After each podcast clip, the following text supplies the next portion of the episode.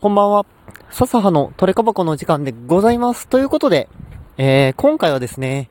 ネオ上川についてお話をしていきたいです。はい。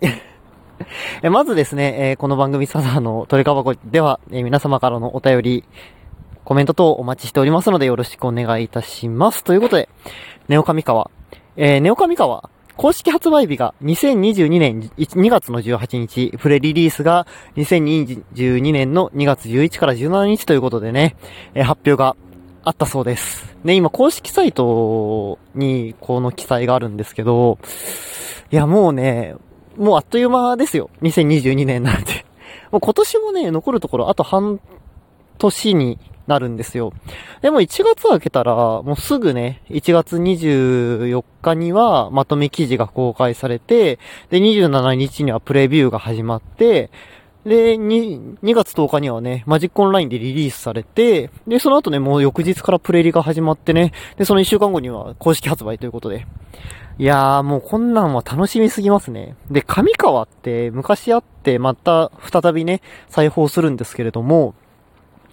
和のカードなんですよ。日本なんです。忍者とかね。もう忍者。忍者だったり、なんか狐とかね。神社みたいな、そういう感じね。もうマジ日本で、今回ネオなんでね、こう新しい、もう何百年後の世界なんです。その上川の時の。で、なんかキービジュアルみたいなのが公式サイトに載ってるんですけど、こう忍者っぽいのが、なんかライトセーバーみたいなの持って、背中になんかビーンっていう電気っぽいのつけてるんです。これさ、もう、このなんか、この、古代、古代と、未来が融合された世界観ってむちゃくちゃテンション上がりますよね。今のさ、イニストラードが、まあ、中世ヨーロッパみたいな、吸血鬼だったり、狼男だったりでさ、ちょっとあの、イメージがちょっと昔あの、何百年前のヨーロッパな、僕イメージ持ってたんですけど、一気にね、一気に未来に飛ぶわけですから、もうメリハリも効いてるし、しかもね、もう西洋から一気に日本なわけですから、もう、こんなん楽しみですよね。で、上川のカードって結構和なものが多くて、なんか雪女とかもいるし、あとは梅沢さんのね、梅沢の実手とかもあるし、だからその辺がさ、新しいカードとなって、登場するのがすごい楽しみなんですよ。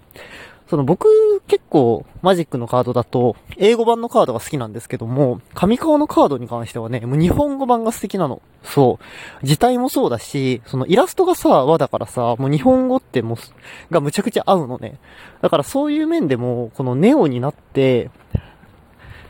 どんな進化を遂げるのかっていうのがね、今から楽しみです。そう前回の上川の時はさ、僕まだマジックしてなかったから、もう本当にね、あー、リアルタイムで上川が楽しめるってのがね、むちゃくちゃ嬉しいんですよ。そう、今回のイニストラードもそうだったんだけど、イニストラードってさ、もう春章の魔導士をはじめ強いカードが結構、僕の中では多いかなと思ってて、それがさ、今回リアルタイムで、なんか吸血鬼フェスティバルにはなってるけど楽しめたし、だから上川もそう、まあ、スタンダードそんなにすごいってあんまりやらないんですけど、まあ、スタンダードで上川がある時代にね、マジック遊べるっていうのがね、あの、むちゃくちゃ新参者としてはワクワクしております。ということで、えー、公式サイトのね、